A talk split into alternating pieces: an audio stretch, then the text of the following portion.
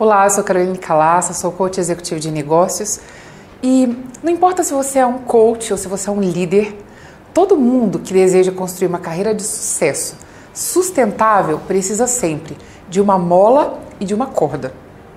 E o que, que significa construir uma mola e uma corda para alavancar a sua carreira e fazer dela sustentável? A mola é a base de sustentação. E qual é o papel da mola? É te empurrar para cima. E qual é o papel da corda? A corda, ela sempre vem de cima.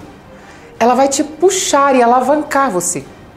O que, que representa a mola na carreira de um líder e o que, que representa a mola na carreira de um coach? Na carreira de um líder, a mola é representada pela confiança que os liderados têm no seu líder.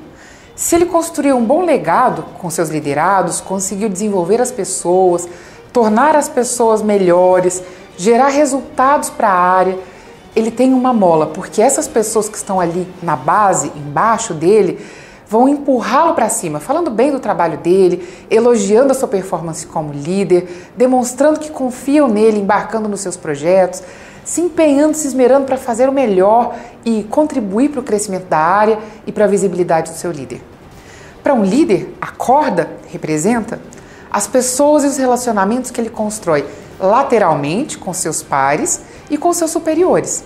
Se um líder é capaz de ser admirado e visto pelos seus pares, as pessoas que estão na mesma, no mesmo nível hierárquico que ele está, e as pessoas que estão acima dele, ele consegue ter pessoas ali falando bem do trabalho dele, indicando ele e se lembrando dele quando há uma possibilidade de uma promoção, de um novo cargo, porque acreditam que aquela pessoa realmente preenche os requisitos.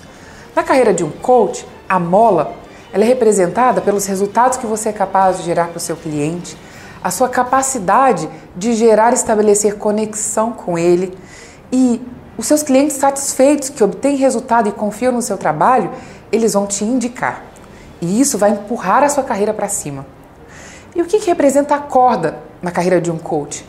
A corda são os relacionamentos que você constrói com pessoas no mercado e a sua capacidade de se divulgar e gerar valor, agregar valor para o nicho que você escolhe.